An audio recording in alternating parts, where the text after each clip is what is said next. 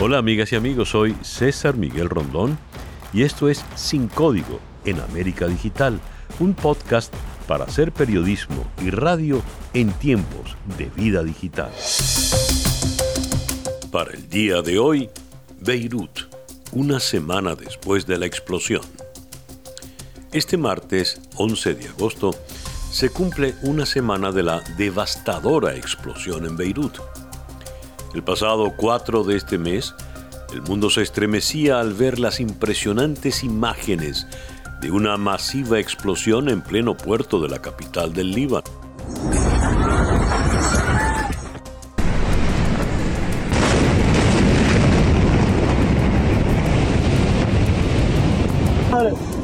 Las redes sociales se llenaron con publicaciones de algunos testigos que lograron registrar los hechos. Un video más impresionante que otro. ¡Oh, my God!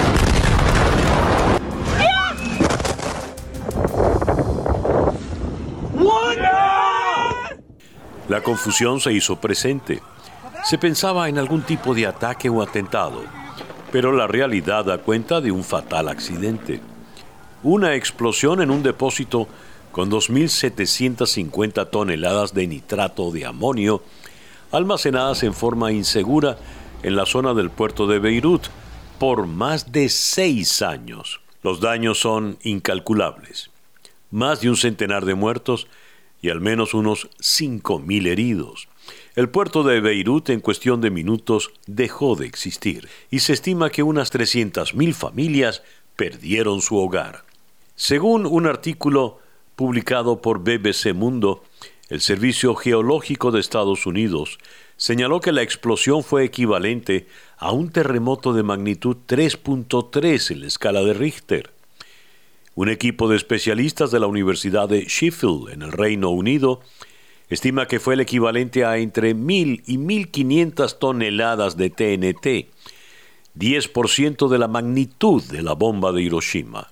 Sin embargo, el gobernador de Beirut, Marwan Aboud, lo compara con la devastación causada por las bombas atómicas de Hiroshima y Nagasaki.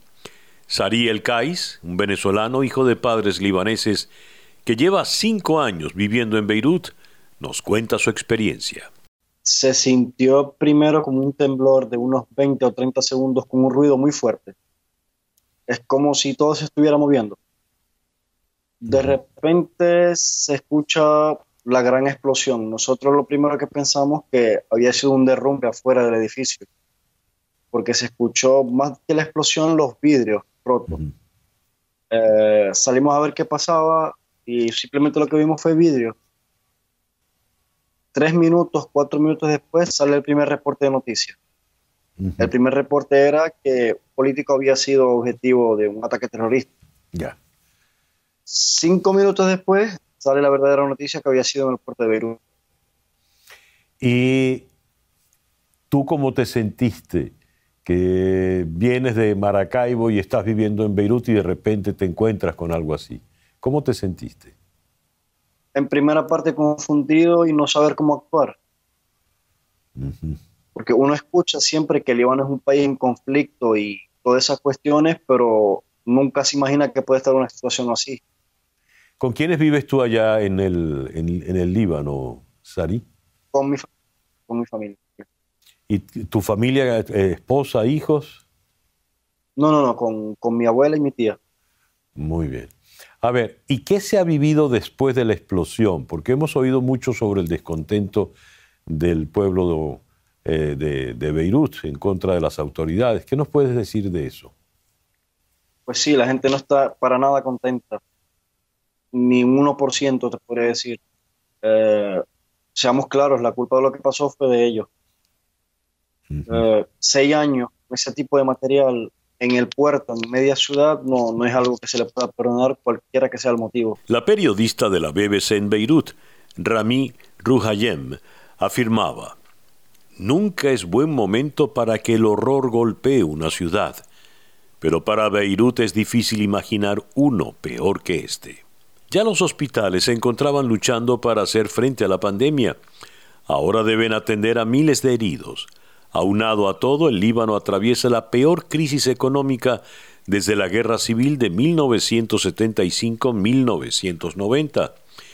El accidente se produce en un momento delicado para el Líbano, como lo señalaba en días pasados el periodista Gabriel Ventasgal, experto en temas del Medio Oriente, desde la ciudad de Jerusalén. Toda eh, la convulsión que produce este hecho es porque el Líbano ya de por sí se está desmembrando. Es un país que en los últimos meses ha sufrido un desempleo mayor al 45% y una, eh, una eh, pérdida del valor de su moneda de alrededor del 80%. Y eso se debe a problemas internos muy graves que si quieres te lo explico. por favor. Mira, tú imagínate lo siguiente. Un grupo de cristianos en los años 30, eh, cristianos maronitas, que es una rama dentro del cristianismo del Medio Oriente, eh, se separan bajo la protección de Francia y crean un Estado anexando otras provincias. Y este, este Estado era el Líbano, un Estado que era pro-occidental porque era cristiano. Entonces, cuando se creó el Estado, lo que pasaba era que el 55% de la población era cristiana. Y escribieron una constitución un poco surrealista. El presidente tiene que ser maronita cristiano. El presidente del parlamento tiene que ser chiita, musulmán chiita. Y el primer ministro tiene que ser musulmán sunita. Pero con el paso del tiempo, la población cambió y los musulmanes tuvieron muchos más hijos. Y así explota una guerra civil en donde los sunitas derrotan a los maronitas y toman el poder. Pero en los últimos años los chiitas se imponen ya que tienen un ejército propio llamado Hezbollah que está apoyado por Irán. Entonces es una guerra civil entre tres grupos diferentes que provoca la anarquía y que provoca que hoy estén buscando la culpa debido justamente a la influencia, por ejemplo, de Irán y al gobierno de facto de Hezbollah. Para muchos la lectura elemental y primera que se tenía del Líbano era esa especie de país europeo en medio del Medio Oriente. Beirut era la, el París del Medio Oriente. Pero de repente, como bien cuentas, todo se viene abajo. A la fecha de hoy, ¿qué es el Líbano?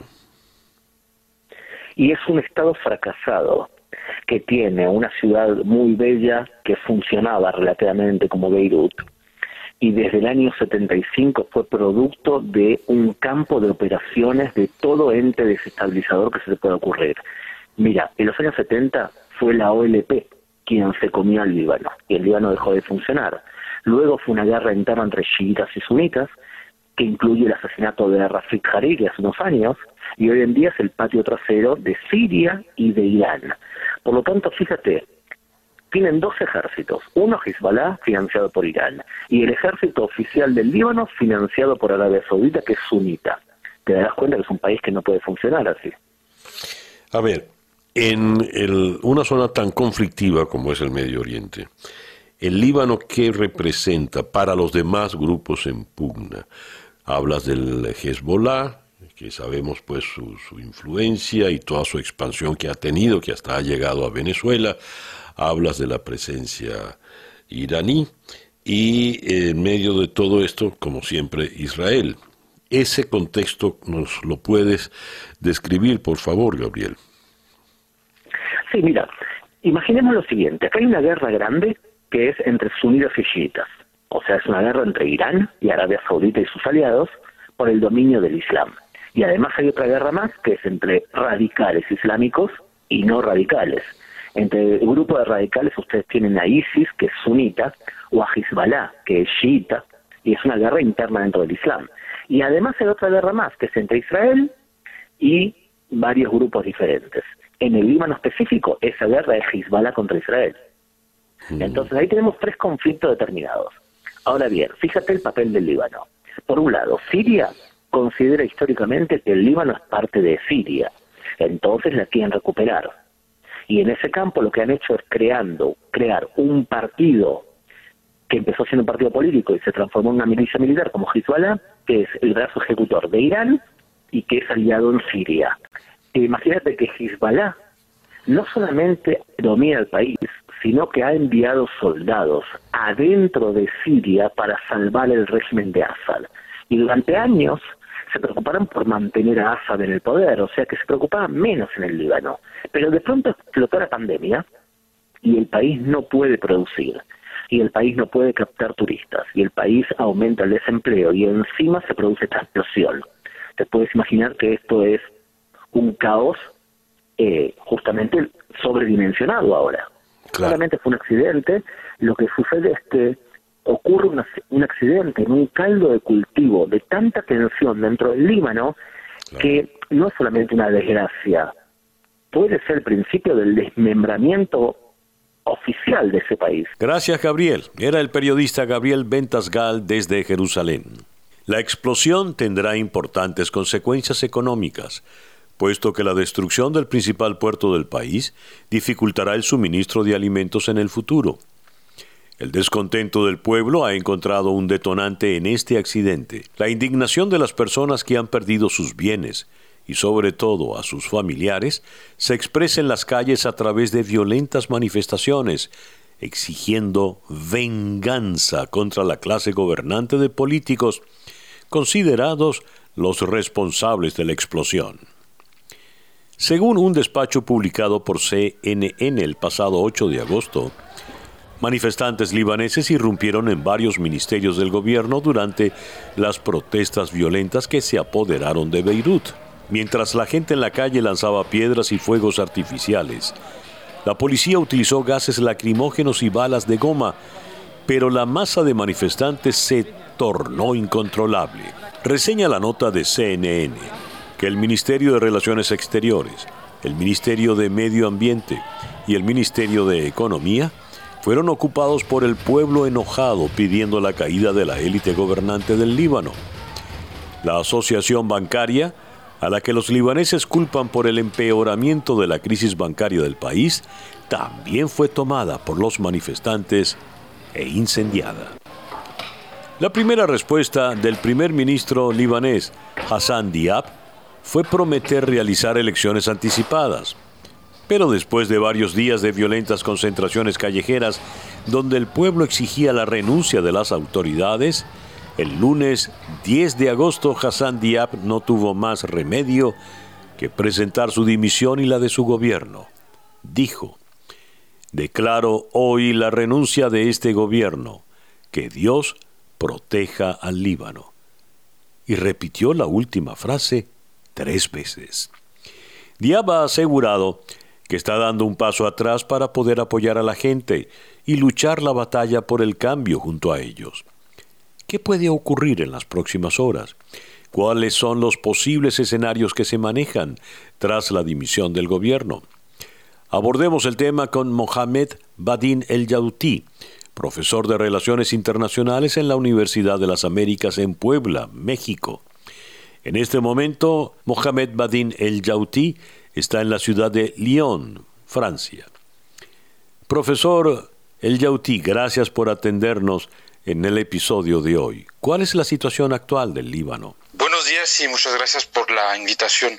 Pues la situación en Líbano es una situación bastante compleja, eh, dado primero al contexto antes del evento, antes de la explosión, había una situación muy complicada para el gobierno de Hassan Diab, porque es un gobierno de coalición, como lo impide finalmente la constitución libanesa, el contexto económico y social malísimo y ahora ese evento terrible y no tenía otra manera de finalmente intentar buscar una solución, renunciar y eh, vamos a ir a elecciones legislativas y vamos a ver lo que va a salir de eso. Pero lo, lo veo muy complicado y muy difícil. ¿Qué puede ocurrir en, en este periodo de transición y hasta la instalación del nuevo gobierno? Exacto. Sí, hasta la instalación del nuevo gobierno vamos a ver lo que, va a pasar, pero la situación económica y social y el nivel de enojo de la población finalmente no permite ah, tener una visión muy optimista de, la situación en ese país. A ver, eh, ¿qué tanto peso en la decisión que pueda ocurrir tiene el partido Hezbollah?